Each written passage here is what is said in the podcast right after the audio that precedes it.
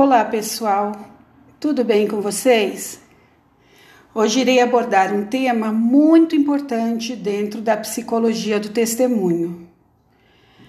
Pensando em apresentá-los um bom material, efetuei uma pesquisa sobre o tema e esbarrei em uma das pesquisadoras mais renomadas do país e também no exterior, a doutora Lilian Milnisteig Stein, é da PUC do Rio Grande do Sul.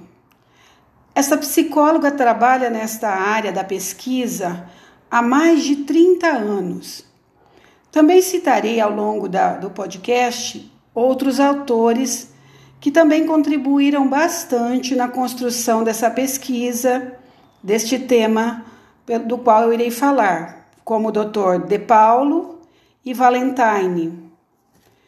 Sabemos que a testemunha é fundamental no processo de reconhecimento dos fatos e dos suspeitos, e por esta razão, a memória é um fator preponderante para acusar ou defender alguém dentro do processo. Existem algumas crenças e mitos sobre a memória Muitos acham que a memória é como se fosse uma filmadora, uma máquina fotográfica, ou até mesmo um baú onde colocamos tudo o que acontece ao longo da nossa vida. Mas a ciência nos mostra que não é assim. Ela diz que a nossa memória é flexível, ou seja, ela é reconstruída de tempos em tempos.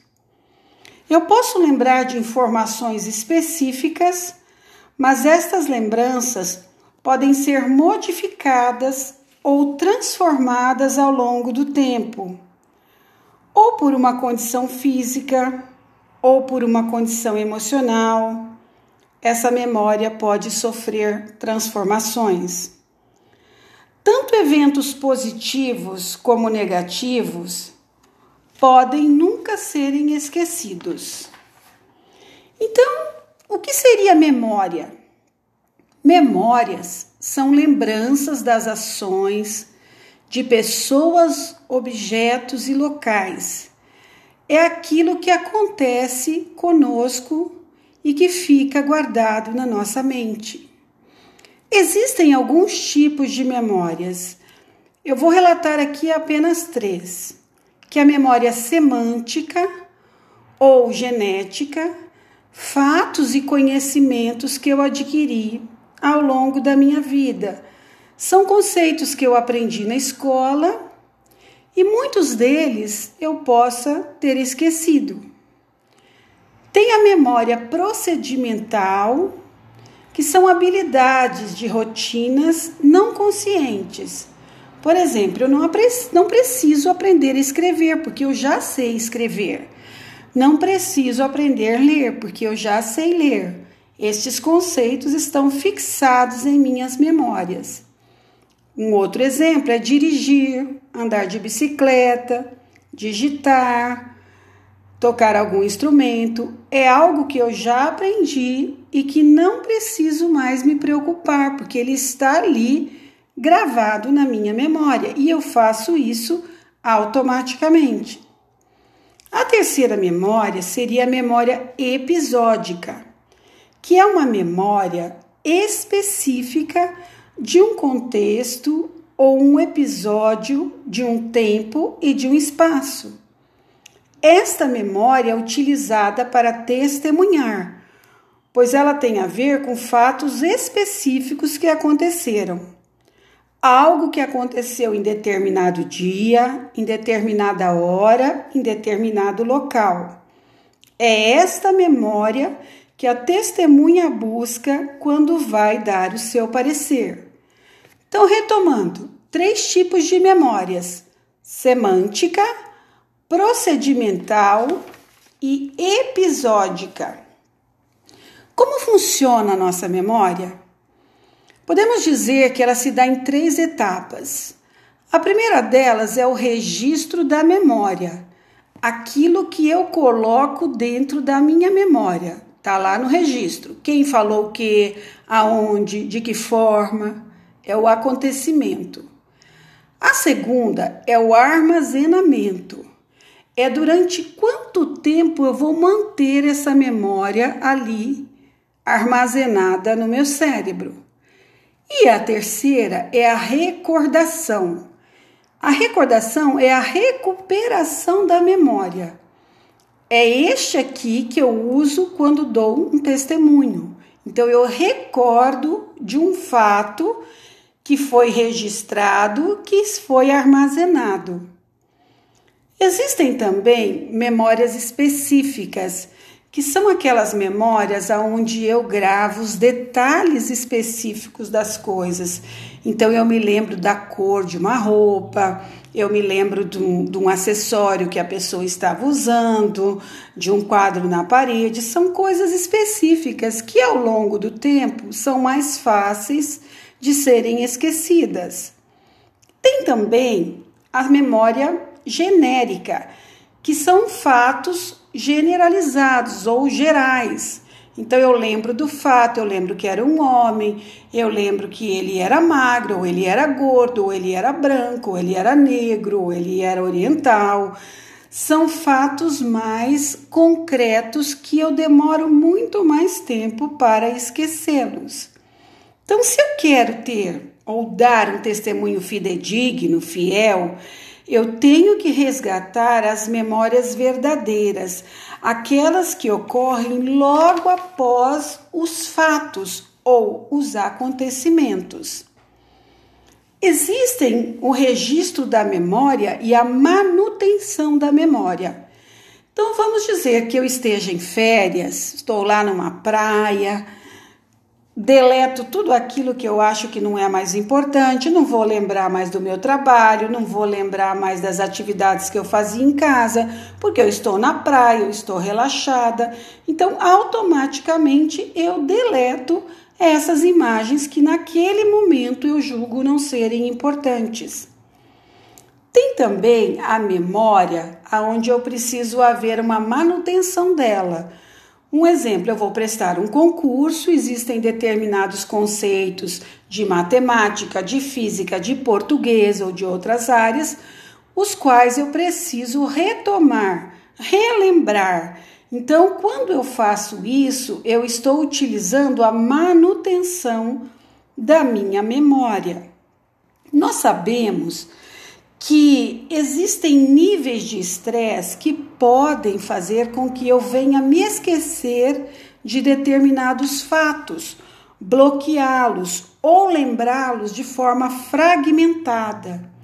Situações pós-traumáticas, um acidente de carro, uma cirurgia muito complicada, aonde um, eu acabo esquecendo determinados detalhes ou bloqueio de vez, né? Nós sabemos que quando há o bloqueio da memória, muitas vezes a psicologia entende que aquilo é um mecanismo de defesa para que eu não venha sofrer. Então eu bloqueio, eu não lembro daquilo porque se eu for me lembrar, isso vai me fazer sofrer. Então, automaticamente, o meu cérebro se encarrega de esquecer determinado fato. Sabemos também que existem as falsas memórias. O que seriam as falsas memórias? São lembranças de algo ou de fato que não aconteceu. É um fato que eu reconheço, mas que ele está na minha falsa memória. Quando o cérebro está com algum problema, a confabulação, a mistura entre a fantasia e a realidade pode produzir uma falsa memória. Eu vou dar um exemplo aqui para vocês que talvez fique mais fácil de entender. Por exemplo, se eu faço uma lista com oito nomes de, de situações aqui, por exemplo, eu coloco o primeiro, remédio. Segundo, picada. Terceiro, ampola. Quarto, vacina. Quinto, veia. Sexto, agulha. Sete, furada. Oito, injeção. Eu peço para que a pessoa venha ler esses nomes e depois de alguns segundos eu peço para que o indivíduo repita essas oito palavras que eu coloquei ali no quadro. Pode ser que esse indivíduo coloque uma palavra que se chama seringa, a qual não está nessa lista. São oito. Eu tenho injeção, mas eu não tenho seringa. Isso acontece porque o cérebro entendeu e produziu uma falsa memória. É uma decorrência de uma própria habilidade do nosso cérebro em reconstruir lembranças preenchendo o vazio. Então, se eu tenho aquelas oito, oito palavras, vem à minha mente a palavra seringa, que eu acho que está inserida no contexto. Isso é produzido pelo nosso cérebro, mas é uma falsa memória. Por quê? Porque a palavra seringa não se encontra na lista do quadro que eu pedi para que você lesse. Então, existem memórias que são pautadas, elas estão ali no nosso cérebro, mas elas não são verdadeiras. São frutos de histórias contadas por pessoas próximas, mas que na realidade elas nunca aconteceram. Há um caso de Jean Piaget, um grande colaborador da pedagogia e da psicologia, que ele criou a, a teoria do desenvolvimento infantil, quando ele pesquisou seus três filhos. Ele dizia que a babá contava para ele uma história de que ele havia sido sequestrado quando era pequeno. E ele, inclusive, ouvia gritos né, que ele dava durante aquele sequestro. Ele tinha essa imagem na memória dele do dia desse sequestro, mas na realidade esse sequestro nunca aconteceu. Então, aquelas memórias que estavam na mente do Jean Piaget eram falsas memórias, produzidas por histórias contadas por esta babá. Então, muitas pessoas dizem: Ah, eu me lembro de coisas quando eu tinha um ano, quando eu tinha dois. O que a psicologia fala? Há uma teoria. Existem teorias que divergem desse, desta, desta conotação, mas há uma teoria que diz que nós lembramos realmente de fatos a partir dos quatro anos de idade. Os fatos que advêm a essa, a essa data são histórias que nos contaram e que nós gravamos e pensamos serem verdadeiras. Então é importante nós identificarmos o que é uma memória real e o que é uma falsa memória ou uma memória fantasiada. Então, de acordo com uma professora, Elizabeth Toftus, da Universidade de Harvard, ela diz que as memórias podem se perder com a passagem do tempo, devido ao nosso estado de humor, preconceitos que eu tenho com determinadas coisas, então eu cancelo aquelas memórias. E elas podem ser alteradas por estas situações. Uma falsa memória pode prejudicar muitas vezes uma pessoa e colocá-la num caso que na realidade não existiria. Há um caso muito comum que aconteceu aqui no Brasil, no Rio de Janeiro, é o caso do André Cardoso, um jovem de aproximadamente 30 anos, dentista. O André foi acusado de cometer uma série de estupros, né? No total de nove. E duas das testemunhas, duas dessas mulheres da Baixada Fluminense, disseram, reconheceram ser o André o estuprador ou o autor deste crime. André foi preso, ficou vários, vários meses, sete meses na prisão, na maioria deles numa solitária, e negava veemente a prática deste delito. O advogado do André pediu ao juiz uma produção de provas, né? Uma análise de um material genético do sêmen de uma destas é, vítimas, né? possíveis vítimas. O juiz acatou o pedido da defesa, solicitou a realização dos exames de DNA e foi certificado de que André não era o estuprador. Vejam bem, André foi solto, mas já havia ficado sete meses na penitenciária e um bom tempo na solitária, né? Depois, o verdadeiro autor do crime foi identificado e preso.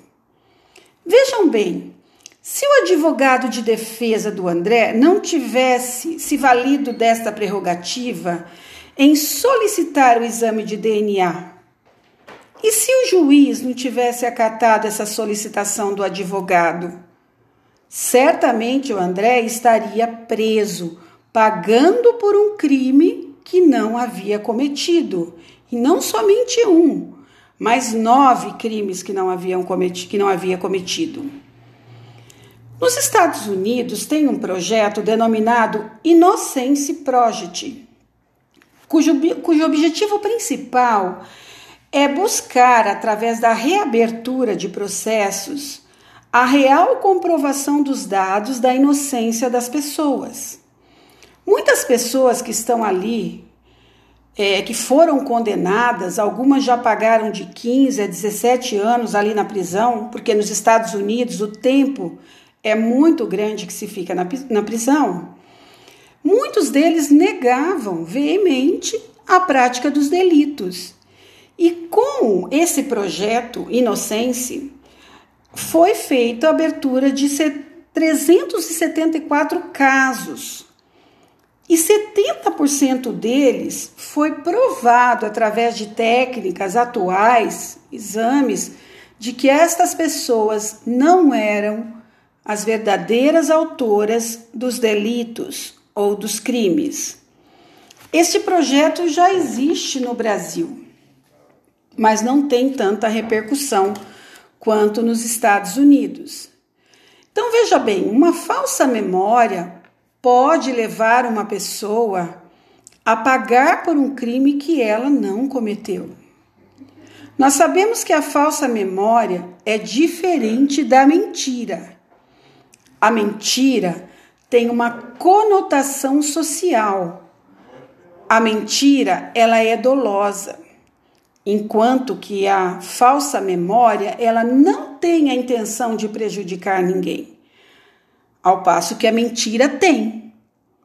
Então veja bem, nós temos aí é, alguns fatos onde nós podemos detectar que a pessoa está mentindo, principalmente se eu a conheço. Por exemplo, a forma dela falar, se ela começa a gaguejar, os gestos dela, alteração da fala, a linguagem corporal, um olhar desviado. Então, nós sabemos que quando nós conhecemos uma pessoa, a gente sabe se ela está mentindo ou não. Mas e se nós não a conhecemos? Aí fica mais difícil, né? Então vejamos bem.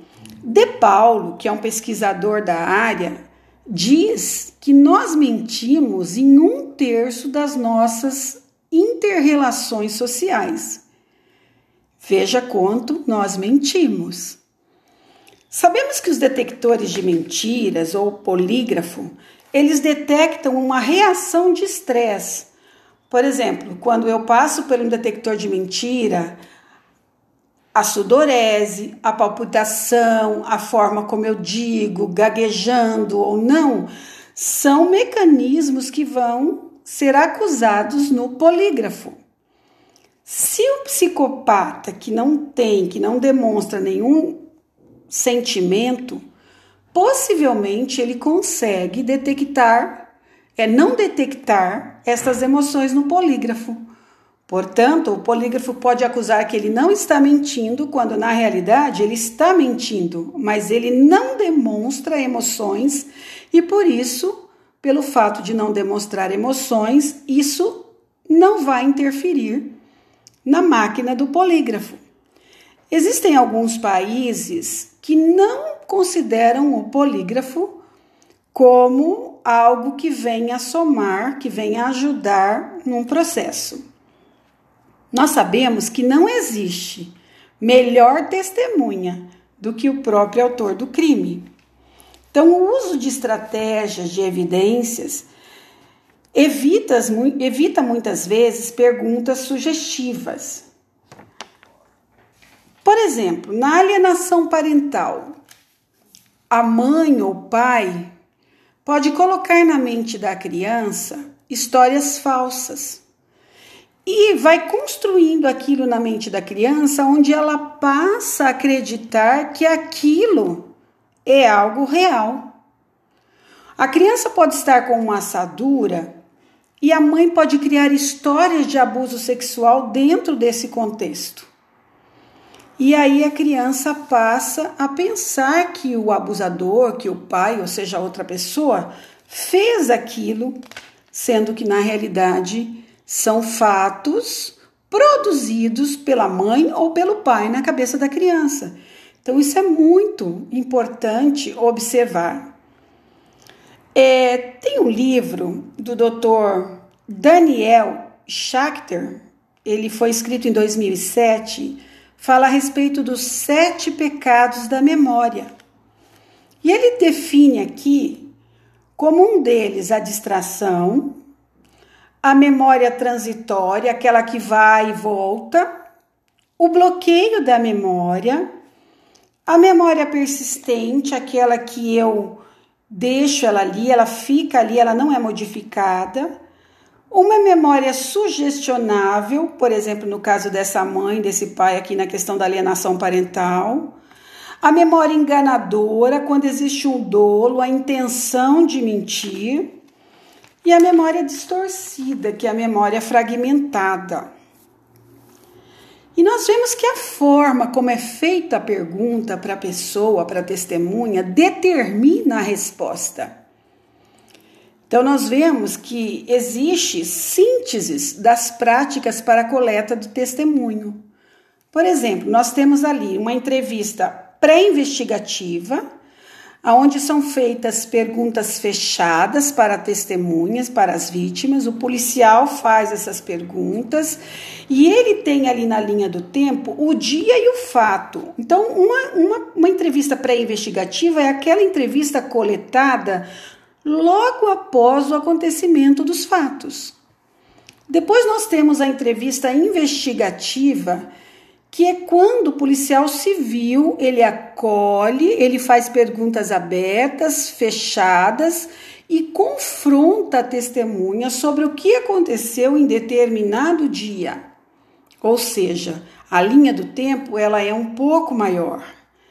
E temos também a entrevista processual, que é feita por juiz, promotor, defensor público. Isso vai acontecer aproximadamente um ano ou mais depois que aconteceu tudo isso.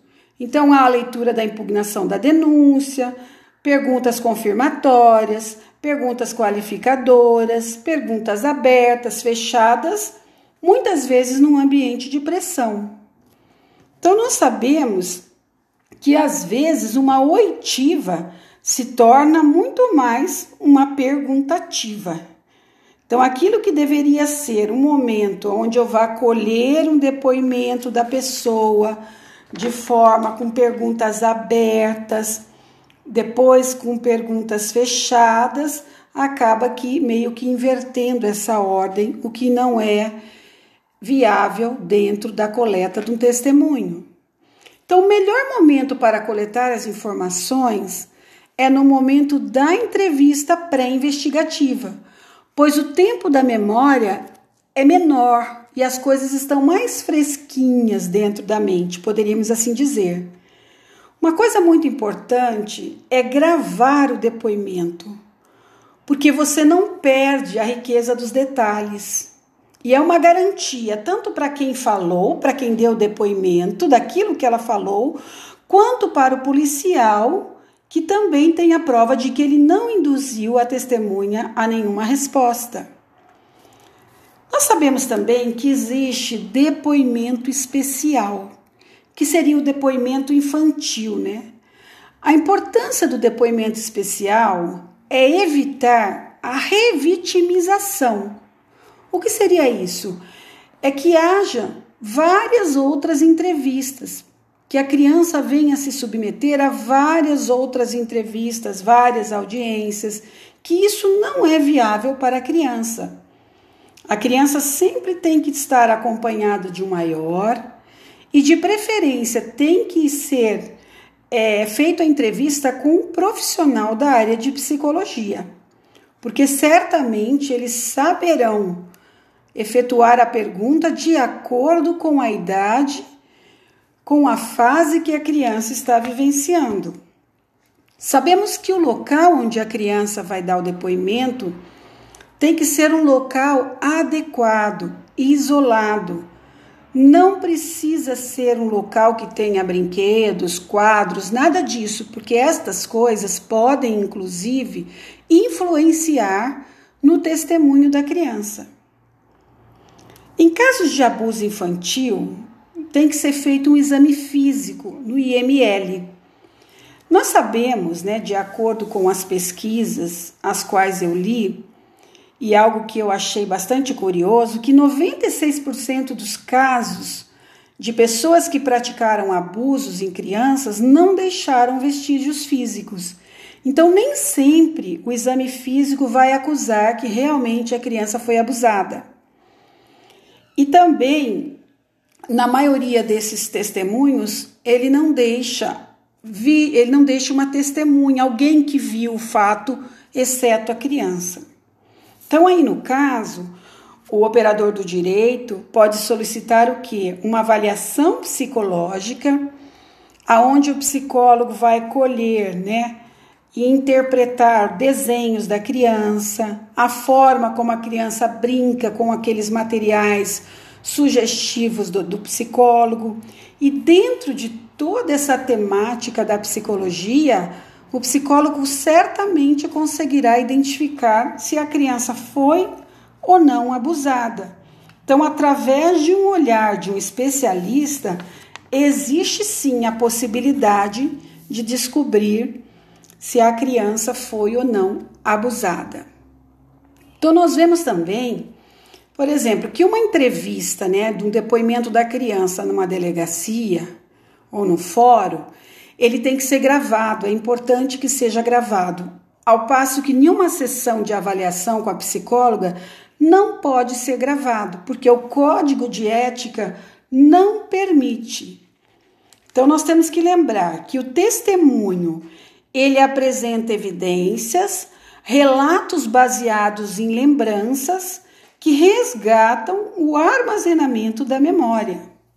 Então é importante nós identificarmos que quando nós estamos colhendo o depoimento da criança, é muito importante preservar a forma como ela está sendo abordada e o local.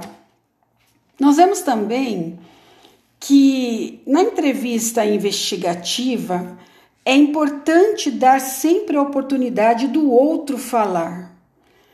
E de preferência, posicionar a mobília do local onde você vai estar acolhendo essa entrevista, no caso as cadeiras, de forma que a pessoa que está dando o depoimento não fique de frente com o policial que está acolhendo esse depoimento, porque isso pode ser algo intimidatório e pode mascarar o depoimento pode se tornar algo constrangedor.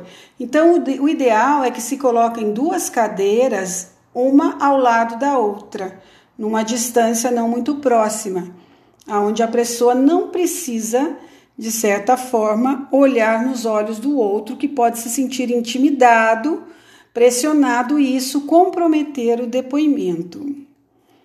Existe um modelo chamado PIACE, né, que no caso significa planejamento, engajar e explicar, relato de perguntas e classificação, fechamento e avaliação da entrevista. Esse modelo é muito usado como uma entrevista estruturada. Michel Lamb, da Universidade de Cambridge, ele desenvolveu esse modelo que facilita a entrevista das pessoas. Então ele começa a entrevista com relatos livres, depois ele vai para perguntas abertas e depois ele vai para perguntas específicas.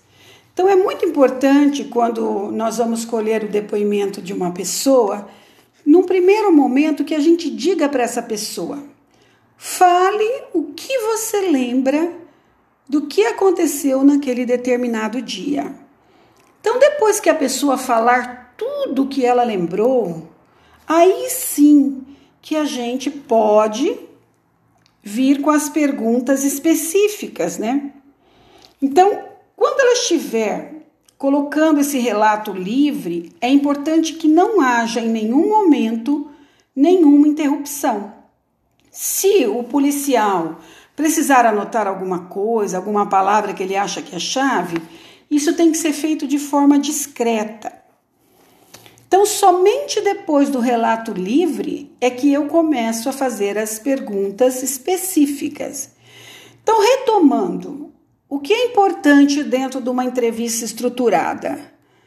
Primeiro, eu criar um ambiente de sintonia com a pessoa que vai testemunhar.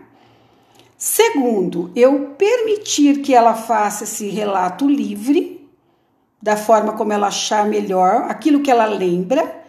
Depois eu faço as perguntas abertas, direcionadas daquilo que eu quero e depois as específicas.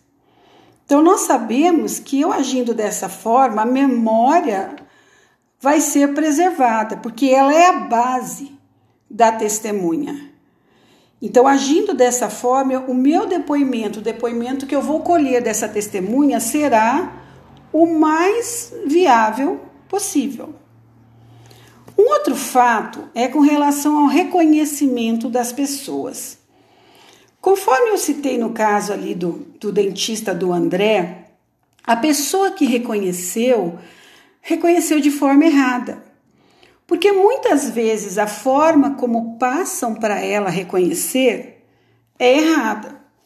Por exemplo, o show up que significa quando eu vou, o policial vai mostrar o álbum de fotos para as pessoas reconhecerem o suspeito.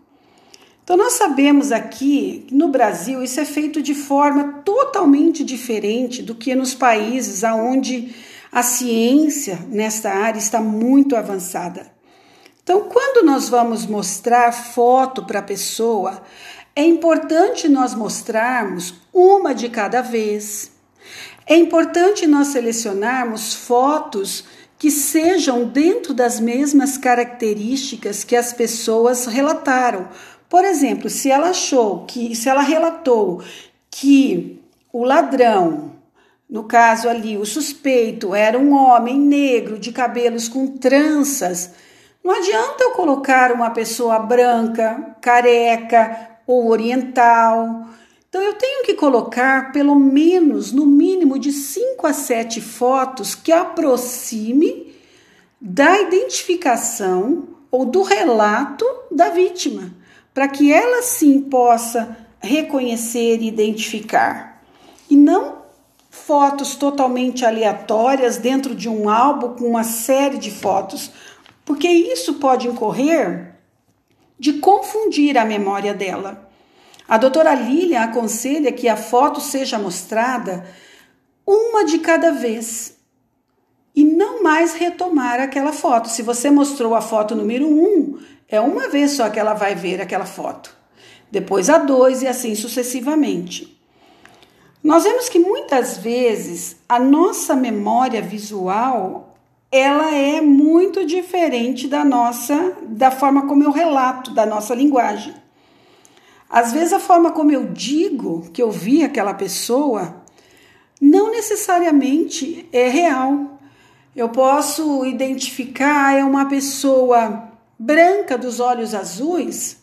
Então, quando eu vou mostrar para essa, testemunha as fotos de pessoas com as quais ela poderia identificar, eu tenho que mostrar fotos de pessoas brancas com olhos azuis.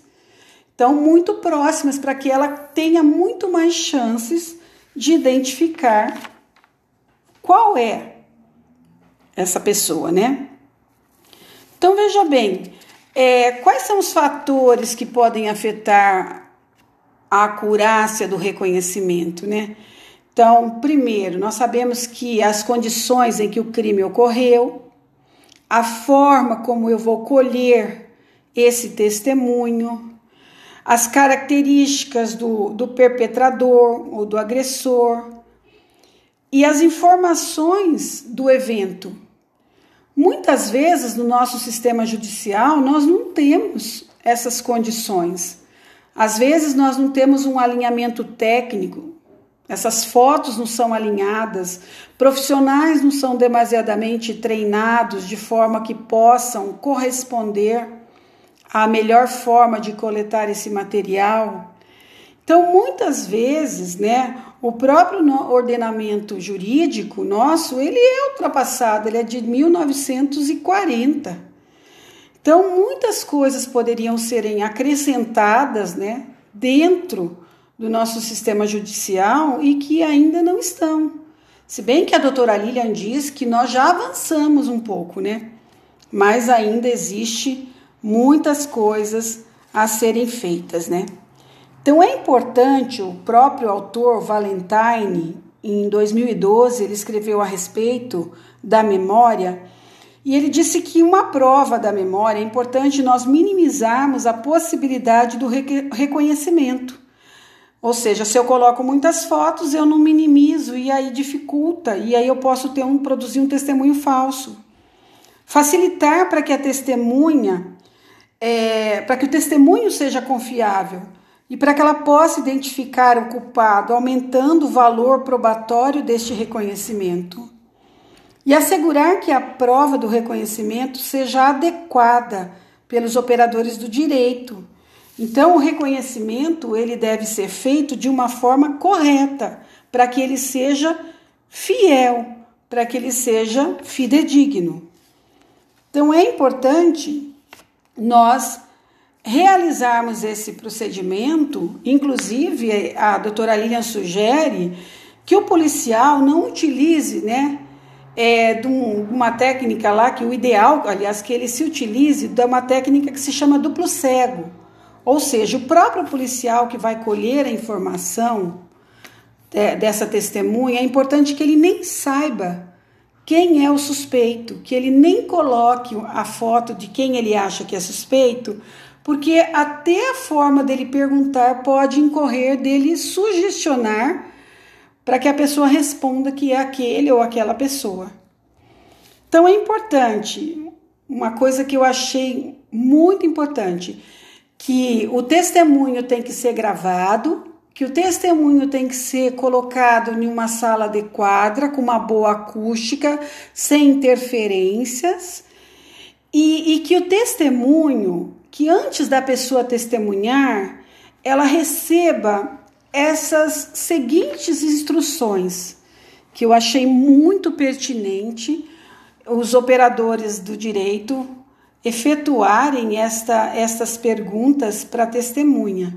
A primeira delas, ela dizia: daqui a pouco eu vou lhe mostrar umas fotos, uma série de fotos, e eu quero que você preste atenção em cada uma delas. Segundo, a pessoa que cometeu o crime pode ou não estar presente nestas fotos. Terceiro, eu não sei se a pessoa que está sendo investigada está incluída nestas fotos. Quarto, você não é obrigado a identificar ninguém. Cinco, é tão importante retirar a suspeita de pessoas inocentes como identificar os culpados. 5. A investigação vai continuar, mesmo que você reconheça ou não alguém. Então, como nós poderíamos concluir, né? Isso que as provas da memória de reconhecimento terão que ser baseadas em ciência. Mesmo que o nosso ordenamento jurídico seja de 1940 e está longe de atender a nossa real necessidade, é importante capacitarmos profissionais para fazerem essa entrevista de forma correta e também termos equipamentos tecnológicos e local adequado para atendermos essa testemunha. Já dizia a doutora Lilian que reconhecer um estranho é algo muito difícil. Por isso, é importante que, ao colhermos o depoimento desta testemunha ou destas testemunhas, seja feito baseado na ciência, porque certamente as chances de erros serão bem menores. Muito obrigada, até mais.